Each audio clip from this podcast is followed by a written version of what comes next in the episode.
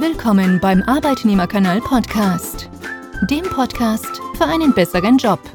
Wir helfen dir, ihn zu finden, reinzukommen und aufzusteigen. Dein Gastgeber ist Angel Perez.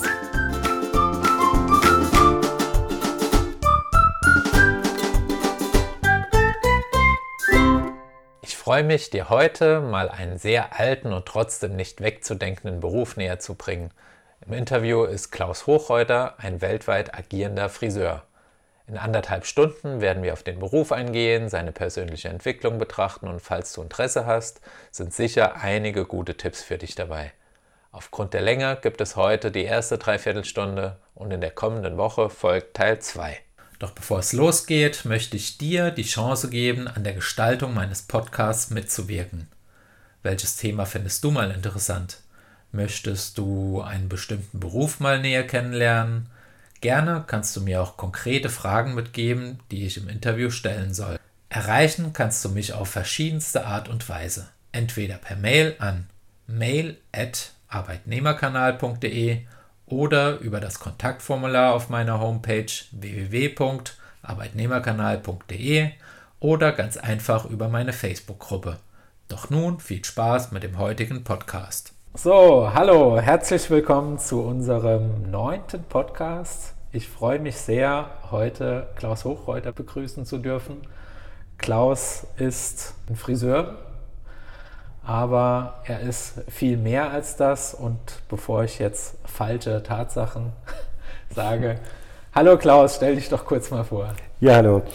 Ja, mein Name ist Klaus Hochreuter, ich bin Friseurmeister, selbstständig und ähm, ja, habe eigentlich meinen Beruf gewählt, um einen ganz anderen Beruf zu machen. Statt Friseur wollte ich eigentlich Maskenbildner werden. Äh, als ich dann mit dem Haar und mit der Formgebung in Kontakt kam, die Umformung, in der Zeit 1984 gab ja noch Dauerwelle, war noch Dauerwelle ein ganz starkes Thema, was heute aber auch wieder ein ganz starkes Thema wird. Das ist so spannend, wie sich die Trends dann verändern.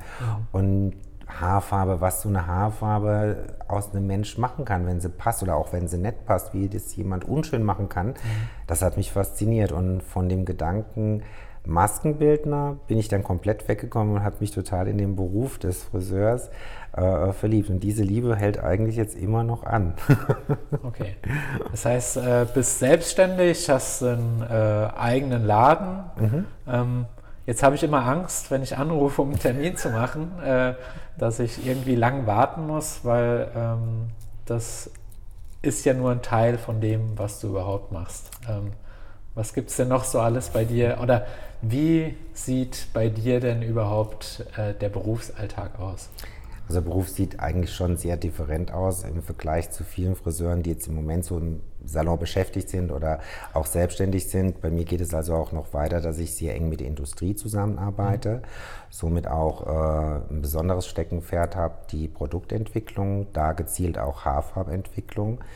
Das habe ich vor 24 Jahren angefangen, kam mal zu mir auf mich zu, mhm. war damals die Firma Vella, die hatten innovative Friseure gesucht und war damals mein Außendienstler, der dann angefragt, ob ich nicht mal Lust hätte, auf ein Meeting vorbeizukommen, einfach mal so mich in so einer Gruppe vom R&D äh, umzuschauen. Die haben damals, das hat sich Friseurarbeitskreis genannt, aufgebaut und es hat mir super gut gefallen. Also ich war mit andersdenkenden Friseuren konfrontiert mhm. und da habe ich mich sofort wohlgefühlt. Und so ging es eigentlich los, dass ich im R&D sesshaft wurde. Dann hat sich aus diesem Arbeiten im RD wiederum ergeben, dass dann auch bestimmte Produkte, die dann gelauncht wurden, zum Beispiel auch eine Haarfarbe, an der ich sehr eng mitgearbeitet habe, als die gelauncht wurde, war natürlich auch eine Education gefragt. Diese Education da wollte ich eigentlich nie so richtig hin. Mhm. Das war so, ich konnte mir das gar nicht vorstellen, äh, ähm, jetzt Haarfarbe zu unterrichten, weil ich war mit beschäftigt, Haarfarbe zu bauen, Haarfarbe zu machen im Geschäft. Das hat mich auch total ausgefüllt. Aber anderen eine Anleitung zu geben, das, das war für mich noch komplett fremd. Aber ich habe dann gesagt, okay, ich würde es gern machen, weil ich gesehen habe, ich kann Friseure, also Kollegen von mir, weiterbringen, effizienter und besser mit dem Produkt zu arbeiten. Mhm. Dann ging das los, halt erste äh, ähm, Geschichten, Saloneinsätze, dann auch Bühnenacts. Und ich habe gemerkt, was ich bewegen kann, wenn ich Friseure begeister und wie schnell man eigentlich auch der Friseur, ein Mensch, nicht nur Friseure, überhaupt Menschen begeistern kann, das, was sie tun, noch besser zu machen oder intensiver zu machen und einfach Alternativen aufzuzeigen zum Alltag. Und daraus wiederum hat sich dann ergeben, dass ich dann bei einer anderen Firma, das war bei L'Oreal, einen ähm, Fashion Fable, den ich ja auch schon immer hatte, mhm. ausleben konnte auf der Fashion Week in Berlin. Dort habe ich dann also Models gestylt, habe dann äh, mit Designer wie Guido Maria Kretschmer oder Michael Michalski gearbeitet, die Frisuren für die äh, Couture, die sie gemacht haben, äh, äh, erarbeitet. Das ist schon ein äh, ganz toller Bereich. Dann daraus wiederum entstanden die Fotogeschichten. Dann hat ein lieber Freund von mir, Martin Höhne zum Beispiel, als Fotograf sich selbstständig bei uns gemacht der sehr gern Fashion- und Beauty-Fotografie macht, dessen Frau wiederum eine gute Freundin von mhm. mir ist, die Dana, die ein super Make-up-Artist ist. Und somit haben wir dann auch gemeinsam Fotoproduktionen gemacht. Und heute sind da wirklich ganz bekannte Models, die dann vor der Kamera stehen, wo man dann die Looks macht und wunderschöne äh, äh Fashion-Fotos macht, Beauty-Fotos macht. Und alles in allem ist aber auch wiederum so die Grundlage, mein Ursprungberuf, Friseur. Man kommt viel rum, man sieht viel, man hat wunderschöne Momente auch, äh, wo man sagt, jetzt außerhalb vom Salon.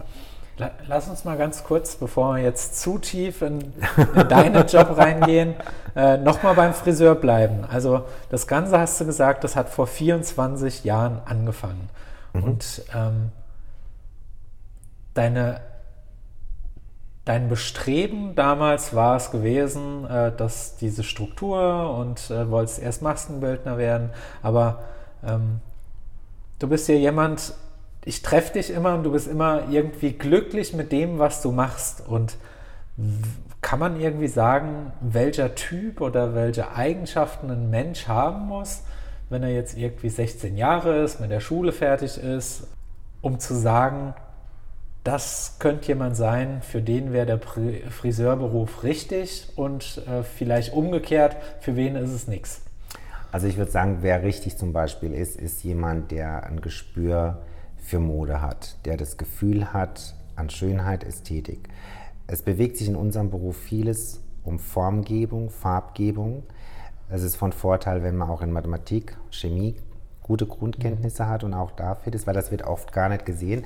Unser Beruf bezieht sich auch viel auf Mathematik. Das geht schon äh, von der geometrischen Formel. Geometrie ist auch ein ganz starkes Thema bei Schnitt etc., Berechnung von Haarfarbrezepturen. Das sind alles Dinge, die äh, schon mal wichtig sind. Es sollte auch ein gutes Gespür da sein für Historie. Die Geschichte ist entscheidend, weil viele äh, Impulse. Man, man, kann nie das Rad neu erfinden, das ist ja schon da, aber es gibt auch immer aus dem Vergangenen die Aspekte und da muss man wissen, wie funktioniert es oder was ist zur Epoche passend und kombiniert mit dem Modernen und es neu interpretiert zu sehen. Deshalb ist auch eine Grundlage oder ein Interesse an Geschichte absolut wichtig. Mhm. Weil es sind, wenn ich jetzt sehe, Marlene Dietrich, ne, das ist eine Epoche mit den Wellen oder so, das ist im Moment zum Beispiel ein ganz starker Trend. Ich werde jetzt eine Kollektion machen, die Grundlage ist Marlene Dietrich. Äh, wo das über drei Tage diese äh, Frau, diese Ikone als neue Leitfigur, das auch viele weitere äh, Hintergründe hat, warum Marlene Dietrich, ähm, gezeigt wird. Und da muss man wissen, wie hat die die Haare gehabt, aber das ist nur die Grundlage. Was mache ich dann draußen? Dann geht der kreative Bereich mhm. los. Äh, wenn ich jetzt jemand bin, der also gar nicht gern irgendwie mal äh, äh gemalt hat oder gebastelt hat oder dann denke ich, ist man eher schon wieder falsch, weil dann fehlt ja schon diese Lust an der Kreation. Mhm. Na, ich muss schon was Formen verändern wollen. Das ist so unser Beruf ist was, wo ich immer vergleiche Natur veredeln. Mhm. Na, also ich sehe was aus der Natur und veredle es. Ich, ich verändere das ja nicht ganz, ich mache es nur noch schöner. Und wenn ich das Gefühl habe, was schöner zu machen, dann bin ich eigentlich schon in der richtigen Richtung zum Friseur. Mhm. Natürlich muss es auch Spaß machen, mit Leuten zu kommunizieren. Empathie ist wichtig. Ich muss mich in Menschen einfühlen können, muss sehen, was möchte jemand haben, was ist der Wunsch von jemand, äh, der jetzt zum Friseur geht und sagt, okay, ich hätte jetzt gerne einen Haarschnitt. Ein Haarschnitt kann vieles sein. Mhm. Das ist, kennst du ja auch, du kommst zu mir und sagst, mach mal. Ne? Genau. Das, aber es muss dich ja treffen. Ne? Es ja. muss deinen Geschmack treffen. Ja. Und das denke ich, hat es ja bis jetzt auch, schon wärst du ja nicht wieder bei mir. Ne? Das ist so, wo man sagt, da ist schon eine Empathie wichtig. Wenn jemand jetzt gar kein Interesse dann dran hat, sich in jemand anderes einzudenken, dann ist er auch schon wieder falsch. Ne? Weil das ist schon eine Grundlage. Nachempfinden, Gefühle nachempfinden, um auch dann wieder einen Kreativprozess zu machen. Das hört sich so an, wie wenn das die Regel wäre. Also ich kann genau auch sagen, warum ich zu dir komme. Ähm, ich bin ja jetzt nicht jemand, der äh, einen ganz besonders ausgefallenen Look sucht oder eher so äh, der total Normalo auf dem Kopf. Ähm, es ist einfach das Ambiente auch, das du bietest und die Empathie, die vorhanden ist und dass ich weiß, dass wenn du was auf meinem Kopf machst, dass ich rausgehe und das dann auch so passt. Das sind so meine Dinge. Aber es gibt ja auch ganz viele, die in eine komplett andere Richtung gehen und die auch voll sind, die Läden, Herkiller und in die Richtung, mhm. ähm, wo ich mir schwer vorstellen kann, dass jemand, der dort arbeitet, wenn jemand für 5 Euro die Haare geschnitten kriegt, dass der irgendwie glücklich werden kann. Richtig, sehe ich auch ja. so, weil ich denke eher noch sogar, ich denke jetzt mal den Friseur, der, wenn man das überhaupt noch Friseur nennen darf, mhm. weil Friseur hat es für mich nicht mehr, weil es sind auch nur noch bestimmte Punkte, die da weitergegeben werden an Wissen. Mhm. Es sind nur noch bestimmte kurze, schnelle Techniken. Gibt es extra Schulungsprogramme. Es muss ja in zehn Minuten getaktet ein Haarschnitt, eine Farbe. Alles ist auf zehn Minuten. Die Minute wird mit einem Euro berechnet. Mhm. Es ist ja auch erstmal nur über Verkauf. Damit könnte man auch nicht leben, wenn man sieht, wie viele Menschen dort auch beschäftigt waren. Es ist aber gerade so diese 10-Euro-Läden sind ja auch extrem zurückgegangen, Gott sei Dank weil Menschen, also Friseure, die da im Salon stehen, eigentlich vielleicht auch die Inspiration haben, Friseur zu sein, kreativ zu sein und dann nur unter Druck vielleicht zwischen fünf bis zehn Techniken wählen zu dürfen, aus Zeitgründen und Umsatzgründen das umzusetzen. Das finde ich, das hat mit Friseur nichts mehr zu tun. Das ist dann eher schon so Fließbandarbeit. Mhm. Ne? Das, das ist nicht mehr, das, da fehlt der kreative Aspekt. Und dass auch die Beratung, das Empathische fehlt dann, weil die meisten gehen rein und es geht die außer, vertrau mir oder vertraust du mir, ist ja eine ganz klare Ansage von dem Konzept, dass gar nicht erst zu einer Beratung kommt, weil das wären ja eventuell fünf bis zehn Minuten Beratung, die ja nicht bezahlt werden bei Herr Killer. Das darf nicht sein, das wäre ein Umsatzminus für den, der es macht. Also vertraue mir, ich werde schon was finden, mhm. ne? ohne sich wirklich mit dem Mensch auseinanderzusetzen. Traurig, dass das so ist, aber es ist auch wieder gut, weil heute profitieren wir, das sind ja auch jetzt schon wieder die Herkiller, ich glaube jetzt, äh, oder 10-Euro-Läden, nennen wir es mal 10-Euro-Läden, ich glaube jetzt 15 Jahre vom Upcoming von dieser Linie. Das geht heute ganz rapide zurück. Man setzt heute wieder sehr viel Wert auf Qualität. Das ist auch bei Textil so. Man sieht ja, die Kleider verändern sich wieder. Qualität ist im Vordergrund. Handwerkskunst ist entscheidend. Und das geht auch nicht auf 10 Euro Basis. Dazu brauche ich Zeit. Mhm. Und äh, das ist schön heute wieder die Friseure, die damals in der Schiene waren, wieder umzuleiten in die eigentliche kreative und handwerkliche Kunst des Friseurs einzuarbeiten und nachzuarbeiten, was versäumt wurde. Und wiederum zu sehen, wie man die Menschen dabei begeistern kann, was der Beruf wirklich hergibt.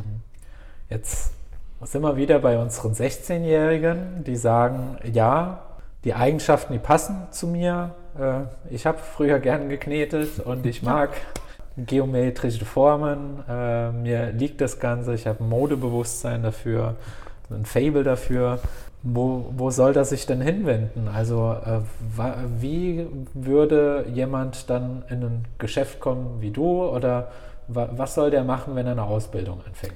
Einfach mal sich den Friseur aussuchen. Vielleicht ist es ja auch der Friseur, wo er, wo er oder sie auch selbst Kunde ist. Meistens ist es ja so, man fühlt sich ja dort wohl. Mhm wenn jetzt die Situation gegeben ist, dass ich sage, okay, der Salon würde ich mich jetzt gar nicht wohlfühlen, aber ich gehe trotzdem zum Haare schneiden hin, weil vielleicht die eine oder andere Person da ist, die das vielleicht ganz gut macht oder so, dann würde ich mir einen Salon aussuchen, wo ich wirklich sage, da wird es mir gefallen, weil im Prinzip geht es im Beruf immer um eins.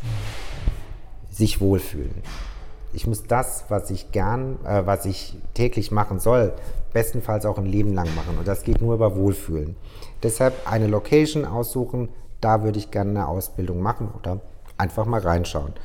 Einfach mal anfragen, ob man darf mal eine Woche, gerade in dem Alter hat man ja noch Schulferien oder ist jetzt vielleicht auch gerade von der Schule raus, ein Berufspraktikum zu machen oder einfach mal eine Woche dabei zu sein, zu sehen, wie ist es im Friseurgeschäft. Manchmal hat man auch eine Vorstellung, die vielleicht ganz anders ist, die sich gar nicht erfüllt. Man hat es dann ganz schnell. Man sieht es dann schon.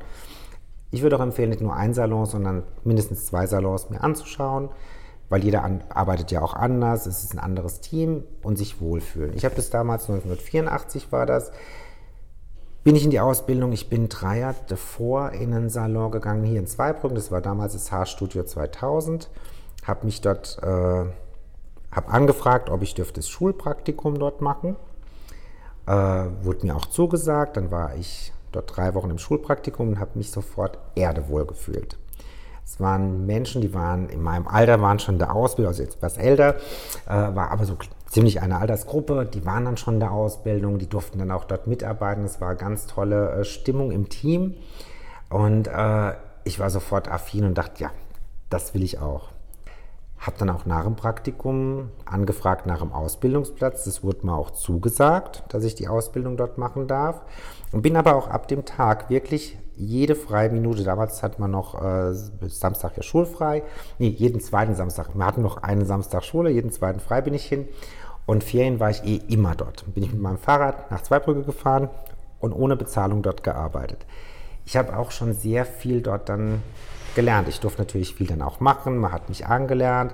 Man hat mal gezeigt, wie die Dinge gehen. Es ging mit Haarewaschen los. Es ging natürlich auch mit äh, Haare wegfege, was auch immer. Mhm. Aber ich durfte dann auch recht früh äh, Schneideübungen mitmachen, Schneidetrainings. Ich durfte dann Modelle mitbringen zum Strähnefärben. Damals war so Haubesträhne der Trend das durfte ich dann alles schon machen. Als ich dann letztendlich in die Ausbildung ging, das war ja dann zweieinhalb Jahre später nach dem Berufspraktikum, dann war ich auch gar nicht fremd. Ich kannte die Leute, ich war schon eingearbeitet und ich konnte schon direkt mit am Kunden, habe schon einen eigenen Kundenstamm gehabt, mhm. als ich in die Ausbildung ging. Das war natürlich der beste Fall. Und ja, das hat mir halt sehr viel Spaß gemacht und das hat sich dann auch ausgebaut. Danach habe ich dann noch meine Gesellenzeit im elterlichen Betrieb verbracht, was ich dann nicht mehr ganz so prickelnd fand, weil mit Eltern ist es wieder ganz schlecht zusammenzuarbeiten. und habe mich dann aber auch sehr schnell dann äh, auf der Meisterschule angemeldet und danach dann auch gleich selbstständig gemacht. Was ich auch immer empfehle, wirklich den, die Selbstständigkeit nicht aus dem Auge zu verlieren im Handwerk, weil man hat so viele Möglichkeiten, wenn man sich dann zum Handwerk entscheidet, mhm. in der Selbstständigkeit wirklich auch das Konzept umzusetzen. Das kann auch mal ein ganz neues Konzept sein, wie ich es jetzt ja auch gemacht habe, ein komplett neues Konzept in die Realität holen. Das finde ich motiviert natürlich noch mehr. Mhm. Jetzt muss ich trotzdem noch mal also 1984 verstehe ich es, da gehst du dann einfach äh, rum und guckst. Jetzt gibt es mhm. ja auch noch neue Medien. Also ich weiß, dass ja. du ja auch sehr stark auf sozialen Medien aktiv bist. Es gibt bestimmt Friseurläden, die Homepages haben. Es gibt vielleicht auch, keine Ahnung, Bewertungsportale oder sonst was. Jetzt, wenn man jetzt nicht auf zwei Brücken oder auf die Stadt, in der man letztendlich wohnt, fixiert ist, äh, sind es auch Möglichkeiten, die man dann nutzen Natürlich. sollte definitiv. Ja. Also wenn ich mir jetzt vorstelle, ich würde gerne im Salon in Berlin arbeiten und bin jetzt aus Zweibrücken, hätte ich in der Altersgruppe 16 ja schon mal das Alter als Problem, mhm. allein in die Stadt zu ziehen. Das ist ja, wäre ja. ja. schlecht weg von dem Elternhaus in dem Alter. Da empfiehlt sich dann eher, wenn man so 18, 19 ist, äh, dann auch wirklich selbstständig dort wohnen kann. Dann würde ich natürlich den Ort suchen, wo ich auch wirklich hin wollte. Wenn es mhm. Berlin ist oder Köln ist, dann dort. Mhm. Und das kann man wunderbar über Social Media. Es gibt genügend Gruppen. Es gibt sehr viele Gruppen, die Friseure in verschiedenen Bereichen auch beinhaltet. Äh, jede Firma, also Haarkosmetikhersteller, hat sogar Gruppen, wo man dann wieder mit Artisten zusammen kommunizieren kann. Also es ist total spannend, sich in Social Media umzuschauen. Mhm. Und äh, Praktika kann man eigentlich in jedem Salon, das begrüßt eigentlich jeder. Mhm. Ja, ich gehe davon aus, dass letztendlich aber die Entscheidung mal dann schon vor Ort fallen sollte, wenn man dann ja. mal drin war, wenn man mal reingeschnuppert hat, äh, weil ich glaube, das Zwischenmenschliche, gerade in solchen Berufen, äh, wenn das im Team dann nicht funktioniert und man muss dann drei Jahre dort ausharren. Wäre nicht schön. Dann bin ich glücklich dabei. Genau. Jetzt gibt es da ja, es ist ja ein Beruf, wo man braucht man, was für einen Abschluss braucht man, um Friseur zu lernen?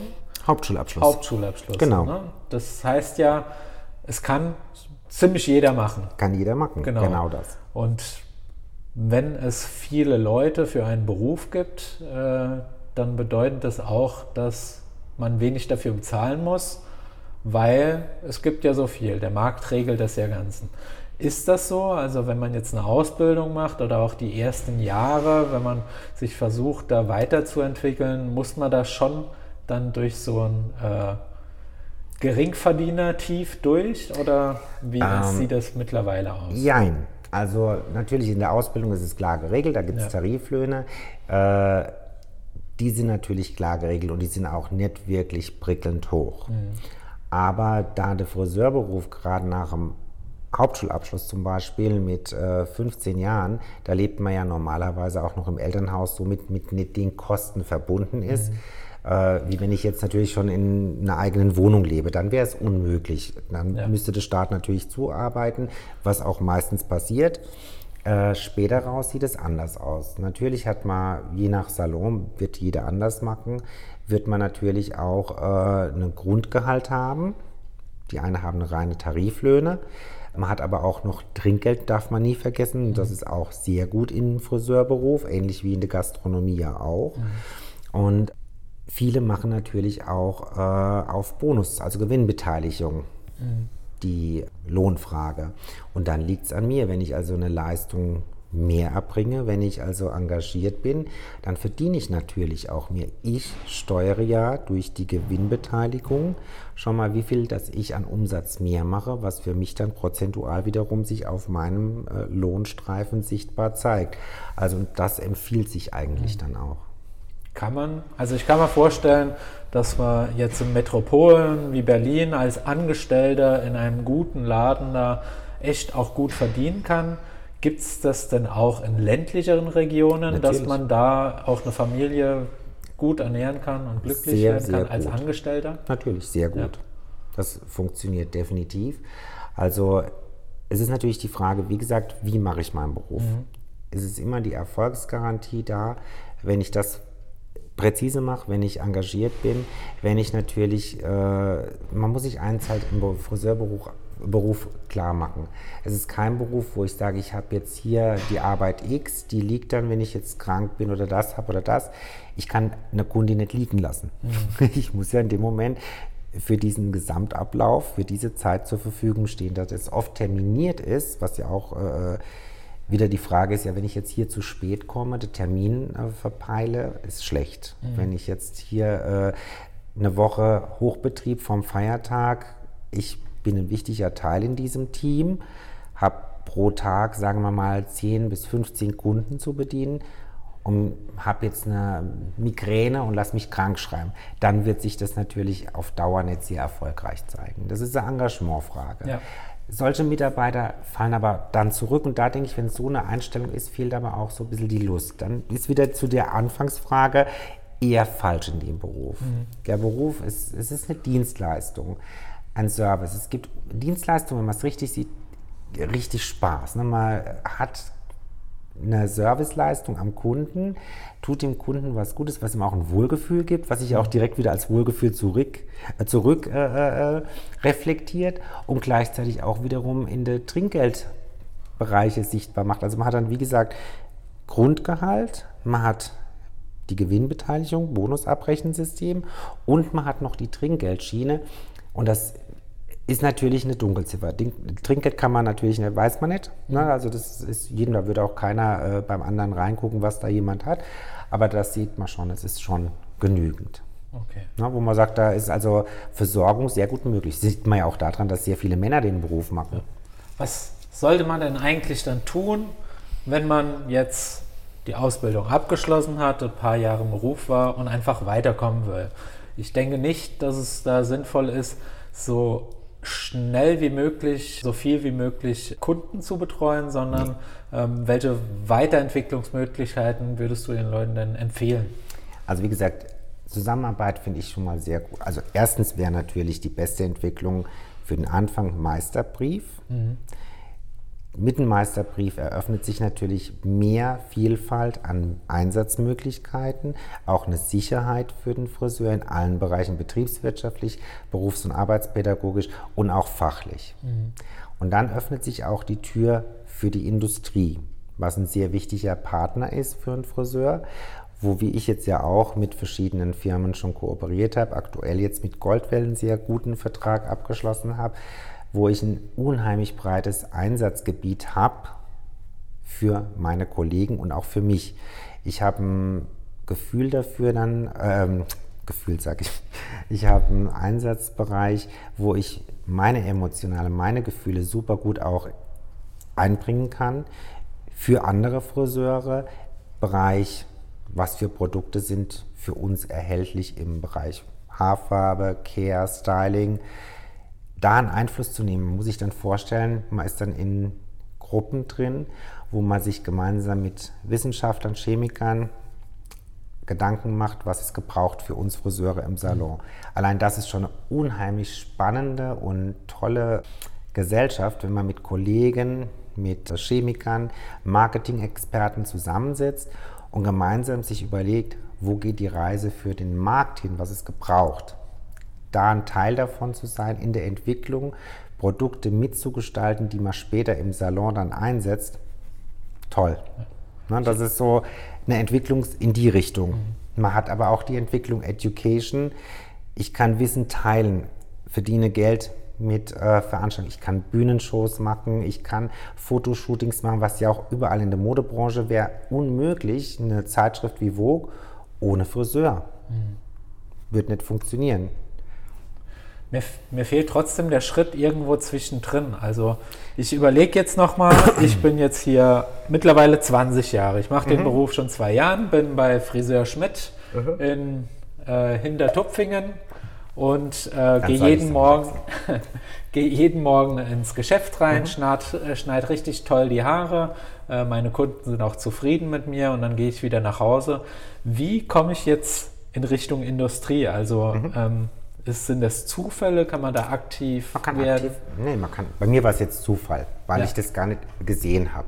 Aber natürlich ist es auch so, ich kann, es gibt Wettbewerbe in der Industrie, Talentsuche, das mhm. zum Beispiel jetzt, äh, was ich am äh, Sonntag in der Woche mache, Colorzoom von Goldwell. Da kann man sich bewerben, kann seine Kreationen, die im Salon erarbeitet wurden, fotografiert wurden, einsenden. Die werden dann von Profis aus verschiedenen Bereichen der Mode bewertet und es wird natürlich auch selektiert und Gewinner analysiert. Diese Gewinner werden dann direkt gefördert und kommen schon in, gleich in diese Rolle, wenn sie gut sind und Interesse haben. Education, Fashion, Bühnenarbeit. Also man hat hier schon eine ganz klare Selektion. Es ist ähnlich wie so ein Castingshow mhm. Im Fernsehen, nur ist das halt reale Welt. das hat mehr Erfolgschancen wie die Castingshow. Ne? Weil ja. da ist, ist, die Castingshow ist schon der Erfolg. Mhm. Bei uns geht es dort erst los mit der äh, Selektion. Und wenn man dann da schon mal einen Schritt hat, ist es ja schon mal gut, wenn ich jetzt auch nicht unbedingt gleich von Anfang an gewinne. Aber ich habe mich schon mal ganz anders mit unserem Beruf auseinandergesetzt. Ich habe schon mal eine Kreation gemacht, ich habe ein Shooting gemacht, ich habe mir ein Modell gesucht, ich habe eine Idee verwirklicht. Und somit komme ich von der alltäglichen Kreation, Haare machen, plötzlich in eine Designsituation. Also praktisch, ich habe ein Konzept entwickelt. Ein Konzept, das beinhaltet, ich suche mir ein Modell aus, ich suche mir ein Make-up oder kreiere ein Make-up dazu was trage ich für eine Message weiter, was will ich damit ausdrücken und dann baue ich die Frisur, Farbe, Schnitt, Styling. Es gibt dann auch Richtlinien dafür. Dann habe ich schon den ersten Schritt gemacht, mal ganz anders als im Salon zu denken vorher. Dann gehe ich schon in eine neue Richtung, verändere mich schon. Mhm. Ich finde es spannend. Also ich habe, ich erzähle eine Geschichte, die du mir äh, gesagt hast, immer wieder, weil ich die so faszinierend finde und Vielleicht kannst du sie nochmal ausführen.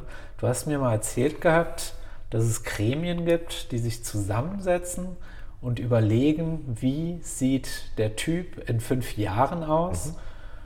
Und dann geht die komplette Industrie, mhm. arbeitet daran, dass in fünf Jahren mein Auge empfindet, dass das, was da steht, schön ist. Mhm.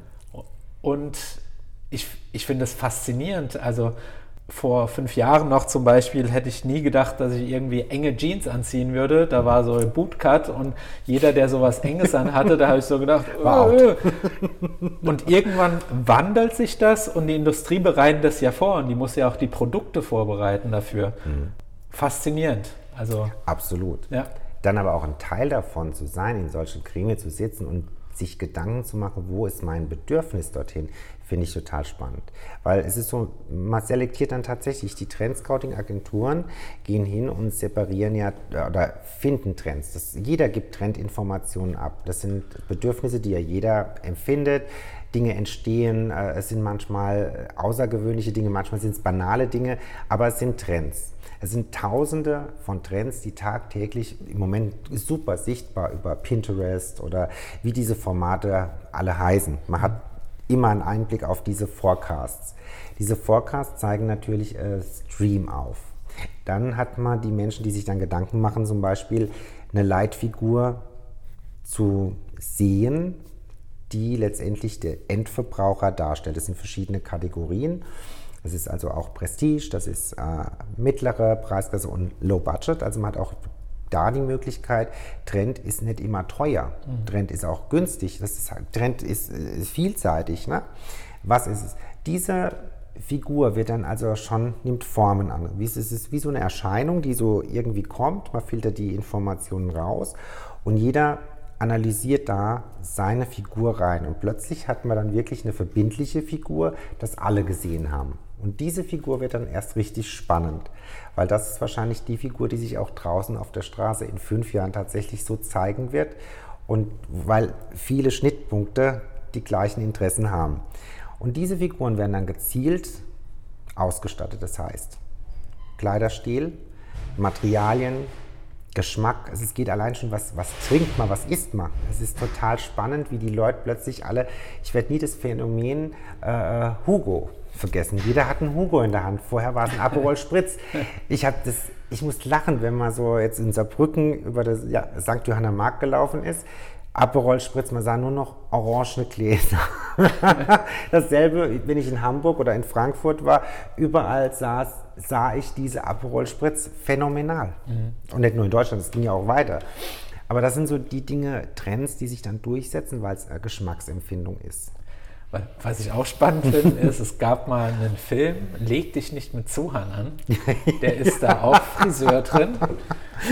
Und als ich den gesehen habe, der hat ja auch so eine, so eine hochgestellte Frisur, so ein Top. Und als ich es erstmal gesehen habe, war das ja absolut nicht im Trend. Und ich habe gedacht, boah, wie lustig. Und ich habe den nochmal gesehen vor ein, zwei Jahren, mhm. wo eigentlich jeder Jugendliche und früh, äh, Früherwachsene irgendwie mit genau so einer Frisur mittlerweile rumläuft. Und da habe ich mir gedacht, da hast du dich kaputt gelacht drüber. Und Richtig. jetzt plötzlich ist es eigentlich. Und das resultiert wieder zum Beispiel, genau diese gestellte Looks sind ja eigentlich eine Mischung, was bei Sohan war es jetzt übertrieben, 80er. Aber ähm, tatsächlich ist dieser Trend jetzt ja auch in die Richtung äh, über Barbershop-Geschichte zu den rasierten Köpfen. Mhm.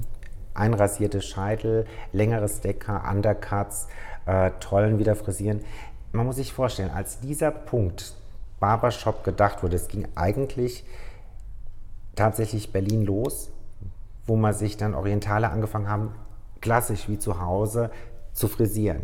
Bei uns kam das sehr gut an, besonders in Rotterdam. Mhm. Die Barbers waren eigentlich die ersten, die es retro angesetzt haben. In Berlin-Kreuzberg waren es alte Stühle, weil die einfach Salons übernommen haben, wo vorher irgendjemand mal war. Der Salon wurde abgeschlossen, war günstig, hat man die Einrichtung übernommen. Für viele hat das einen Retro-Kick. Mhm. Eine Erinnerung an früher. Und das finde ich auch gut. Das ist eine Geschichte. Und heute, wenn ich war gerade vor einer Woche bei einem Freund in Einbeck, ein Kollege von mir, Jan, der hat einen wunderschönen Salon, hat auch ein Barbershop-Konzept drin aufgebaut ganz retro mit alten Haarschneidemaschinen und äh, äh, eine Backsteinwand, wo also dann die Produkte abgestellt werden, alte Rasiermesser mit Perlmuttgriff, also wirklich diese Retro-Schiene dabei. Dieser Retro-Gedanke, und das ist genau das, was uns wiederum so äh, glücklich macht bei Trends, Dinge, die Emotionen auslösen. Mhm. Und das erinnert uns ja an was. Es ist Freiheit, es ist Nostalgie und es ist Genuss. verkaufssicher. Dazu zählt extreme Männerlinie. Mhm. Ich brauche Pomade, ich brauche äh, Haarwässer. Wenn ich dran denke, mein Papa, der hat ja ein Friseurgeschäft, wo er nur Männer gemacht hat in seinem Bereich. Der Geruch nach dem Haarwasser, das hängt mir heute noch besonders angenehm in der Nase. Ja. Ich glaube, es war doch Prada war der erste Parfümeur, also von Prada, vom Modehaus Prada. Dieser Parfümeur hat den Herrenduft genau so gestaltet, den ersten Prada-Duft, wie dieser Friseursalon, dieser Herrenfriseursalon früher roch bei meinem Papa. Diese Nuancen wurden dort verarbeitet. Auch ein toller Retro-Gedanke hat sich daraufhin gut verkauft. Mhm. Aber das ist natürlich eine Schiene, da kann man Geld mit verdienen, viel Geld. Ja. Und das ist erkennbar. Jetzt nochmal ein bisschen zurück, ähm, nochmal zu demjenigen, der jetzt einfach nur ganz normal arbeitet. Oder ist es stressig, ein Friseur zu sein? Also ihr arbeitet ja montags nicht und dann dienstags bis samstags, also auch eine ganz normale Fünf-Tage-Woche. Das ist jetzt eine Frage, die eigentlich witzig ist. In gewisser Weise ist es ein positiver Stress. Mhm. Es ist natürlich auch mal stressig, dass man sagt negativ, aber das ist, was tunlichst zu vermeiden gilt, gestresst im Salon zu sein. Man darf das nicht merken. Und das mhm. ist oft der größte Stress, zu verhindern, dass es im Hochbetrieb stressig wird. Mhm. Es muss trotzdem gelassen bleiben. Es darf nicht nach Stress ausarten. Das ist der größte Stress behind. Aber Stress an sich würde ich es anders sehen. Ich finde es sehr angenehm, wenn man wirklich mit Kunden arbeitet. Der Kunde ist ja beim Friseur eher in einer angenehmen Situation. Er bekommt was Schönes, er wird schöner gemacht, er erwartet Entspannung. Also somit ist der Kunde schon nicht gestresst. Also ich denke eher, Stress kann man sehen, dass ich halt schon äh, viel stehen muss, da muss man sich dran gewöhnen. Mhm. Natürlich habe ich auch Sitzphasen, wenn ich schneide oder so. Das ist kombiniert. Aber dominant muss ich gehen, stehen ist wichtig. Dann auch wirklich den ganzen Tag die Arme nach oben am Kopf zu halten, ist eine, äh, erstmal eine Belastungsprobe, weil der Körper daran auch gar nicht gewöhnt ist. Aber da kommt man auch rein. Das irgendwann, also ich nehme das heute nicht ehrlich, nicht mehr so wahr. Okay. Für mich ist Stehen kein Problem, genauso wenig. Eher mal lang sitzen ist für mich eher das Problem, da werde ja. ich nervös.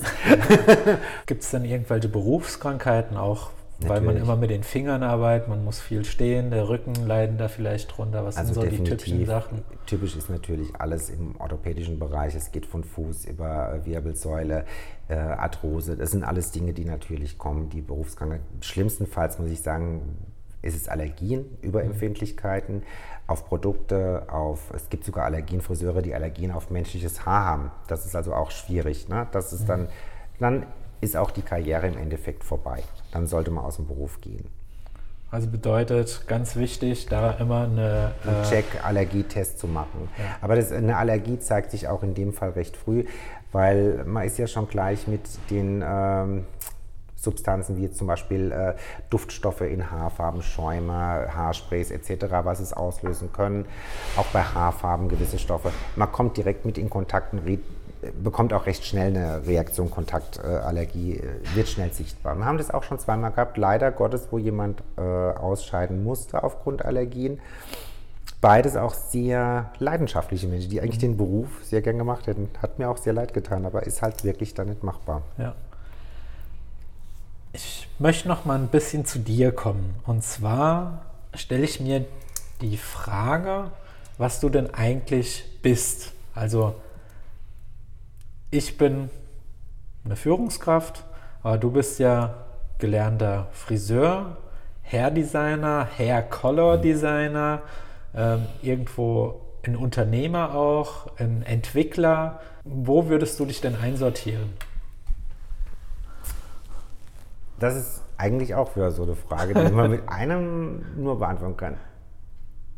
Wenn ich mich einsortieren würde, ist natürlich klar, ich bin selbstständiger Friseurmeister. Mhm. Die anderen Aspekte sind natürlich Bei-Aspekte. Mhm. Wenn ich jetzt sehe, die neue Position als Ambassador für Color Creations and Design für Goldwell, da ist wieder der Aspekt natürlich auch Friseur, aber nicht in meiner Selbstständigkeit, sondern wiederum in Bezug auf ähm, Freelancer-Tätigkeit für diese Firma als Markenbotschafter für äh, Kao. Mhm. Und das ist äh, der Bereich. Wenn ich jetzt im Fotostudio mit Martin und Dana bin, dann bin ich ja trotzdem Friseur. Aber in dem Moment nennt man das natürlich auch Hairstylist. Mhm on set. Ne? Zum Beispiel jetzt so dieser, äh, aber im Grunde genommen bin ich immer Friseurmeister. Mhm. Da verändert sich nichts. Ja. Wenn ich Education mache, jetzt für äh, die Akademie äh, von Vinokurov Friends, Open äh, Academy Vinokurov Friends, äh, dann bin ich Dean of Faculty, Dekan der Fakultät Koloration. Dann habe ich gleichzeitig die Funktion ähm, Division Head für die Dachländer. Also ich bin zuständig für die gesamte Fa äh, Akademie in den Dachländer Konzepte zu erarbeiten, Leute in die Akademie zu bringen, als Educator dementsprechend mit den Leuten zu arbeiten, zu koordinieren, Geschäftstermine äh, wahrzunehmen, wo man dann äh, Education verkauft oder plant oder äh, gewünschte Education dann gezielt auf Friseure sucht, die die umsetzen können, was auch wieder ganz neue spannende Tätigkeit ist. Aber mhm. immer wieder bin ich Friseurmeister. Mhm. Das ist immer die Grundlage. Aber eigentlich äh, müsstest du das ja gar nicht mehr machen, weil ähm, doch. du könntest ja doch, doch notwendig. Warum? Definitiv, weil all das könnte ich nicht machen, wenn ich nicht jeden Tag im Salon am mhm. Stuhl stünde und mit meinen Kunden das, weshalb ich auch angefangen habe. Ich wollte ja Menschen eine bessere Optik geben. Ich wollte Menschen unterstützen durch eine bessere Optik, mhm. sich wohlzufühlen mit sich selbst. Und das ist eigentlich das von all den Aspekten im Friseurberuf für mich persönlich ist das Schönste, wenn ich jemand, der reinkommt mit eingezogenem Kopf, diese Schulterpartie so Buckel macht und unzufrieden mit sich ist, dann noch zaghaft in der Beratung ist, vielleicht ein Neukundin, Kunde noch nie bei uns gewesen, noch gar nicht weiß, was passiert jetzt. Man hat dann äh, den Wunsch analysiert, man hat die Beratung gemacht, man hat es dann umgesetzt, man hat die Kundin dann am Spiegel sitzen mit dem neuen Look, zeigt den Spiegel und die Kundin strahlt sich an. Und dann der Gang aus dem Salon in dieser Körperhaltung gerade, Kopf hoch und lächelnd.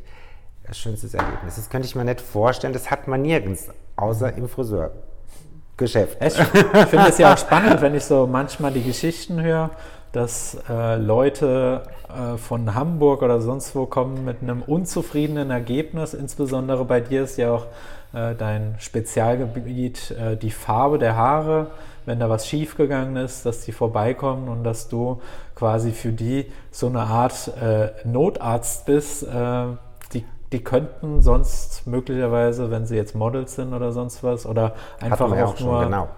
Äh, es wird nicht funktionieren. Es wäre hatte mal bei einem Model, da kam es auch zu einer Gerichtsverhandlung. Es ist sogar, war also Kundin von mir vorher schon aus Hamburg, muss dann nach Südafrika zum Shooten, ist über Köln geflogen und dachte, sie müsste noch mal die Farbe kurz auffrischen, ging dort zum Friseur. Es ging schief und sie wurde also war am Set mit einer falschen Haarfarbe, zerstörten Haaren. Sie musste teilweise mit Perücke shooten und teilweise mit ähm, Hüte oder zusammengebundenen Haaren, also nicht das, was der Kunde gebucht hatte.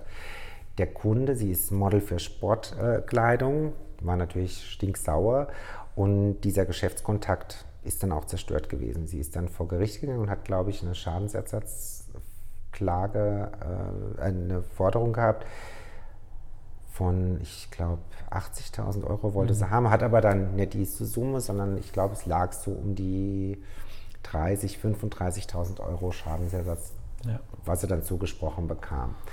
Wenn man bedenkt, das wäre jetzt Sie kam dann zu mir zwischendrin. Ich habe das dann auch wieder sofort regeln können, aber sie musste erst mal die Wochen in Südafrika verbringen, was auch nicht gerade förderlich war für das äh, negativ verfärbte Haar. Aber ich konnte innerhalb von einer halben Stunde weiterhelfen. Eine halbe Stunde. Wenn man diese halbe Stunde richtig nutzt, sie glücklich rausgeht, dann hat man doch was Wunderbares erreicht. Ja wenn man die nett nutzt, man kann Leben schon zerstören oder wie jetzt auch eine Geschäftsbeziehung zerstören, in dem Fall vom Model. Oder jetzt vor einer Woche war die Situation, da kam eine Kundin freitagsabends, das wäre eigentlich gar nicht möglich gewesen, die noch in den Planer samstags zu bekommen, aber haben wir dann auch gemacht, eine Neukundin aus Kaiserslautern, die war dort beim Friseur, wollte blond mhm. und ging raus und war tomatenrot.